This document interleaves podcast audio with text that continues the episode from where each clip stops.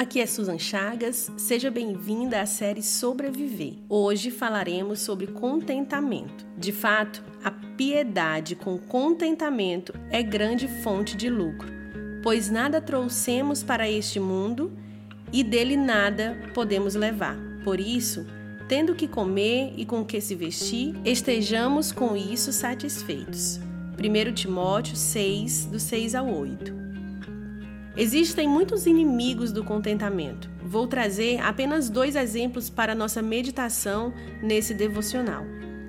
A comparação talvez esteja no topo da lista. A todo tempo somos convidadas a nos comparar e a não nos contentar. A mídia, as revistas, os filmes cumprem muito bem o papel de gerar insatisfação sobre a nossa condição de vida sobre a casa que moramos, o casamento que temos, o carro e os bens que possuímos. Nosso coração é tendencioso a acreditar que aquela imagem condiz com a realidade, mas eu posso te garantir que esse é um grande engano e você não pode cair nessa armadilha. A pressa vem logo em seguida.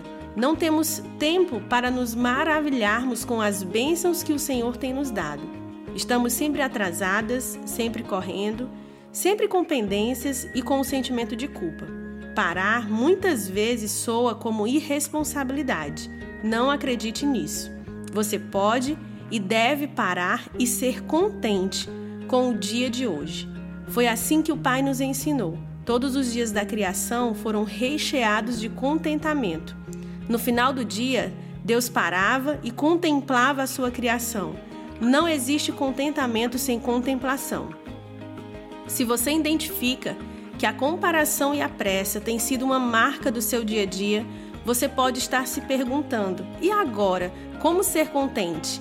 Ao invés de se comparar com alguém, se compare com Cristo. Ele deve ser a pedra fundamental da nossa construção. Entenda que essa era vai passar e que o Senhor deseja gerar no seu coração o desejo pela eternidade.